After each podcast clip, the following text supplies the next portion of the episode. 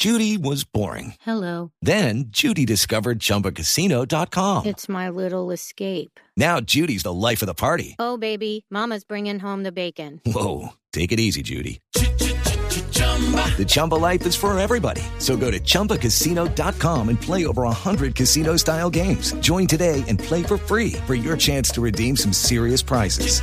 chumba ChumbaCasino.com. No purchase necessary. Void where prohibited by law. 18 plus terms and conditions apply. See website for details. Así que vamos a hablar con Marcos Pekel, un hombre muy reconocido en Colombia, director de la comunidad judía en nuestro país, es profesor de la Universidad Externado de Colombia y columnista internacional del Espectador y El País. Marcos, muy buenos días. Muy buenos días, María Clara, a toda la audiencia. Buenas tardes acá desde Berlín, donde la estoy saludando. Sí, sí, señor. Yo le iba a decir buenas tardes, pero, pero bueno, Marcos, hablemos de Eli Wiesel. Para, para nuestros oyentes en Blue Jeans que no lo conocían o que muy poco habían oído hablar de él, dijo cosas bellísimas. ¿Quién era? Bueno, mire, Eli Wiesel, más allá de todo lo que ustedes presentaron ahorita en la nota, cumplió un papel muy, muy importante en la historia del pueblo judío, es rescatar la memoria. Uno a veces pues, piensa que la memoria está ahí, que la memoria colectiva está ahí, pero no, la memoria colectiva toca rescatarla, toca defenderla, toca protegerla, toca eh, consentirla. Eh, y hoy en día cuando hablamos del holocausto, pues parece que todos supiéramos de qué estamos hablando, sin embargo no es así.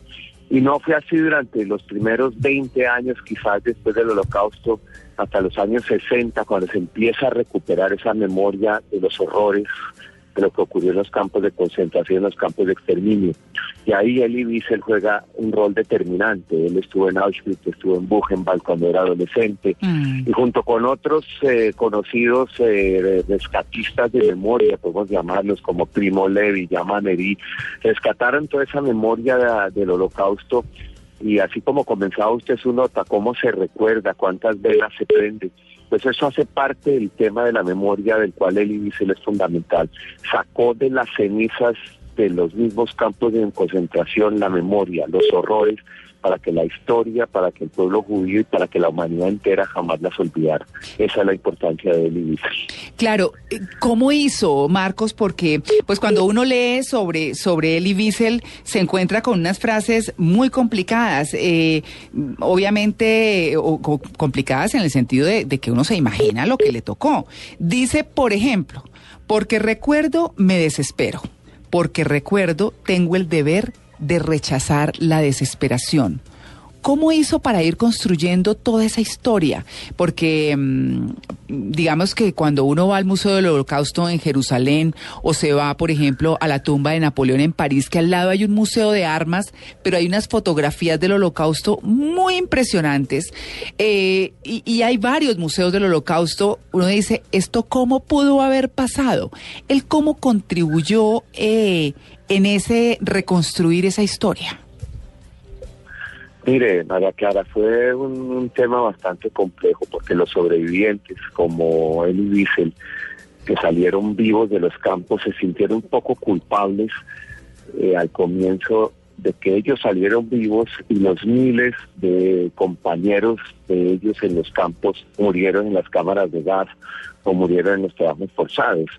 Y era difícil llegar a hablar hasta que Elie Wiesel finalmente quizás fue el juicio de Eichmann en 1961 en Israel, cuando eh, Adolf Eichmann, el arquitecto de la solución final, fue capturado por Israel en Argentina y llevado a un juicio donde comienza realmente a reconstruirse la memoria de lo que había ocurrido, los testigos que llegan y, y hablan y acusan a Eichmann, el mismo Elie Wiesel que estuvo cubriendo ese juicio para algunos de los periódicos en los que trabajaba, llegó a decir, yo también tengo que hablar, yo no me puedo callar más esto porque yo me callo, termino de pronto no ayudando a la memoria, siendo cómplice de que esa memoria no se rescate.